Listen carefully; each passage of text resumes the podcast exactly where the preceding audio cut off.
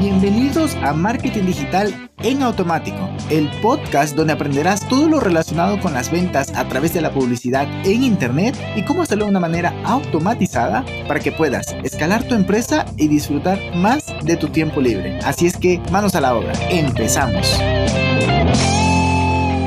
¿Qué tal mi amigo? ¿Qué tal? Muy, muy buen miércoles. Feliz de tenerte por acá. Ya mismo, a ver, ¿cuántos días faltan para que se acabe el año? Estas intros súper random. Pero me hace feliz este formato podcast porque siento que estamos muy cercanos, que, que, que puedo hablarte y aportarte valor mientras estás trabajando, mientras estás transportándote, mientras estás en el gimnasio, mientras estás comiendo o haciendo los platos creo que pues hemos llegado después de 134 episodios a un conocimiento de, bueno, al menos tú de mí, pero hazme saber de ti. Escríbeme por redes sociales, yo estaré más que feliz de recibir tu mensaje. Recibo ocasionalmente mensajes y digo, wow, que eso me motiva a seguir con este podcast. Ah, podría llegarse a pensar que hablarle a un micrófono es como que, ok, aquí queda, que están allí todos los días escuchando, por lo cual mi profundo agradecimiento por eso. en fin, volviendo, esto no lo tenía pensado. Volviendo al tema, tenemos ya 23 días para que se acabe el mes, por lo cual vamos a aprovechar. Bueno, eso no es el tema, el tema es vamos a vender más. y para eso te traigo el día de hoy un episodio que te va a encantar y te va a ayudar Basta ya de intro y vamos directo. No vendas productos ni servicios. Mejor vende esto. ¿A qué me refiero? Vende sentimientos, vende comportamientos, Deja que te explique un poco más, pero con ejemplos. Veamos Coca-Cola. Ellos, como muy bien sabemos, ellos venden em, felicidad. Por ejemplo, si vas al cine, entras y ves, ah, mira, allí enseguida te aparece un anuncio de alguien súper feliz, incluso se están chocando las botellas y sonriendo, incluso abrazándose entre amigos o familia. Y puede ser que estés en casa y ves a través de Instagram o de cualquier otra red social y también podrás ver cómo los influencers están utilizándolo. Quizá, ah, mira aquí, hashtag felicidad o compartir compartiendo con amigos, hashtag amigo, lo que sea, ¿no? ¿Qué más? Mm, ponen cuidado que em, lo que hace ellos, oh, pero a, ver, antes de, es que tengo muchas cosas en la cabeza, pero bueno, date cuenta de algo. Ellos lo que hicieron fue que, no sé, en algún momento, la verdad es que es maravilloso, en algún momento, hace 50 años, dijeron, mira, vamos a, a hacer que nuestro producto esté en la jornada diaria de nuestros consumidores. Y también lo vamos a asociar a un sentimiento. Entonces ahí, la verdad es, espectacular lo que lograron. Después de 50 años, eh, incluso creo que tiene más de 50 años, para sus consumidores. Pero aquí es lo que, a, a esto quiero llegar. ¿Cuánto daño han hecho a la sociedad? Porque pues en México entiendo que es el país con mayor obesidad del mundo, pues, me atrevo a decir, pero no lo tengo verificado, pero bueno, en todo caso, es uno de los países con mayor tasa de obesidad. Niños gordos, en pocas palabras. ¿Por qué? Porque pues ellos toman muchísima cola. Yo, en mi caso muy personal, prefiero el agua. El agua es mi bebida favorita, favorita. O sea, a mí me genera felicidad sentir el agua eh, rodando por mi boca, por mi cuerpo. Pero pues ellos han logrado eso y te puedes dar cuenta que cuando vas a un centro comercial, la gente compra su Coca-Cola o incluso el sonidito lo han asociado a Coca-Cola. Está muy bien impregnado en la mente de cada uno de nosotros. Por lo cual, si puedes tener la posibilidad de que tu producto, además de ser bueno, aporte valor, lo asocies con un sentimiento positivo, sería espectacular. Imagínate que en vez de eso hubiese sido de Coca-Cola, que es un producto lleno de, azúcar y demás. ¿Qué tal si hubiese sido un producto saludable? Em, un producto, ah, bueno, también que existe Herbalife y muchas otras, ¿no? Pero pues no tienen el impacto tan grande como Coca-Cola.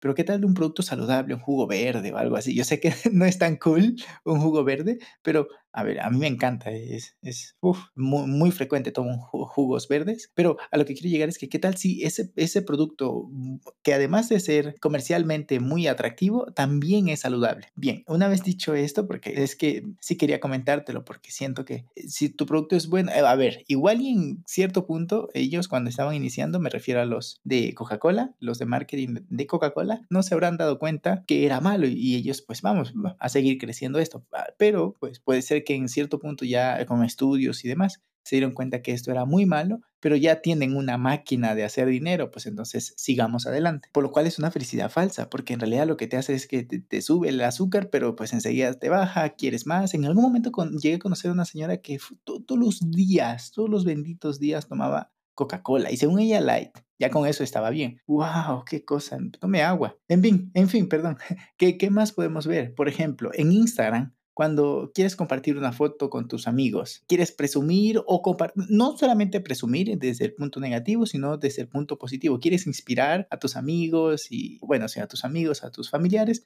¿En qué piensas? En Instagram. ¿Quieres comunicarte? ¿Quieres estar ahí muy, muy fácil en comunicación? ¿Qué piensas? WhatsApp. Por ejemplo, ¿quieres hablando de trabajo, quieres tener un equipo de trabajo y una buena comunicación, ¿en qué piensas? Piensas en Slack. Es un comportamiento, tanto a nivel personal como a nivel empresarial, en el caso de Slack. O quieres compartir una música, ah, mira, o saber qué música está sonando por ahí, utilizas Google Lens, pero la detecta y ¿qué haces? La guardas en Spotify. Ya es un comportamiento que tenemos, ¿no? Ah, ¿cuál es tu lista de Spotify? Incluso dices, ¿no? Ah, mira, o incluso en mi país es, ¿cuál es el Deja? Dame una marca de Deja. Oye, ya Deja es una marca, es detergente. es, es increíble, ¿no? Y eh, otro ejemplo, si vas a la playa, ¿en qué piensas cuando estás viendo, ah, mira, el plan, el sol, la arena, bikinis, lo que sea. ¿En qué estás eh, pensando? Eh, ¿O, qué vendría allí ideal a cierto grupo de mercado? que no soy yo, sería, a mí me apetece pues un agua, un jugo de coco, pues sería una, una cerveza corona. Es eso, a ver, no coronavirus, porque yo pobrecita la marca que en estos días, este año más bien, estuvo muy relacionada con ello, pero pues piensas en una cerveza corona. Mm, no, insisto, no soy yo, pero pues sé que por allí se vende ese concepto de corona y se ha sabido posicionar muy bien. Pues como lo ves, cuando vayas a querer mercadear tu producto o servicio, no lo vendas como tal, vende una, una emoción, un sentimiento. Si, por ejemplo, tienes muy identificado tu, tu mapa de empatía, entonces puedes decir, sabes que yo voy a atacar a, este, a ese sentimiento, ya sea de miedo, sea de inspiración, sea de, de, incluso de, de, ternura, yo qué sé, ¿no? Quiero atacar ese, ese sentimiento para explotarlo y conectar mi negocio a través de ese sentimiento. A ver, para eso puedes hacer un muy buen estudio de branding, puedes incluso hacer campañas de branding en redes sociales para llegar a nuevas personas y que vayan entendiendo el concepto de tu negocio, producto o servicio. Pero pues aquí está, esto te va a ayudar en serio, te va a ayudar a vender más porque lo que está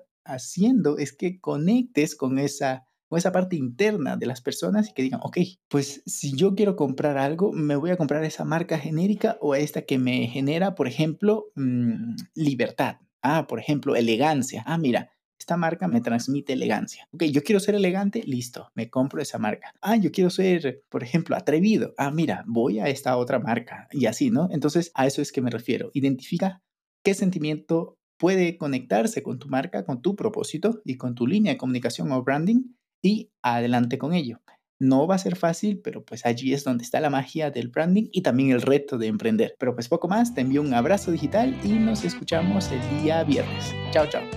Y hasta aquí el episodio de hoy. Sé que esta información va a ser de gran utilidad para tu negocio, por lo que te pido que lo implementes y lo compartas con alguien que sepas que también le va a ayudar.